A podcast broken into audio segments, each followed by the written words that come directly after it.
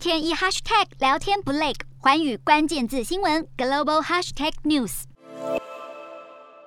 俄罗斯与盟国白俄罗斯的联合军演原定二十号落幕，但白俄突然宣布延长演习，且并未明确指出会延长到何时。同时，俄罗斯将在乌克兰北部边界附近驻留大批部队，此举也进一步加重乌克兰承受的压力。法国总统马克宏二十号与俄罗斯总统普京通话，试图扭转局势。会后，法国当局发布的新闻稿指出，双方在电话中同意推动乌克兰东部地区停火。而普京在通话中提到，正在白俄罗斯举行的军演结束后，打算从白俄罗斯立即撤军。稍晚也与马克宏通话的乌克兰总统泽伦斯基则呼吁乌东地区立即停火。但即使俄罗斯多次重申将会撤军，以美国为首的西方多国始终不买账。综合美国媒体引述消息人士报道，拜登政府高层如此笃定俄国会发动入侵，是因为美国有情报显示，克里姆林宫已经向俄军指挥官下达命令，要求对乌克兰进行攻击。不过，消息人士警告，这样的命令是可以撤回的，或者可能是被用来混淆或误导美国及其盟国的错误资讯。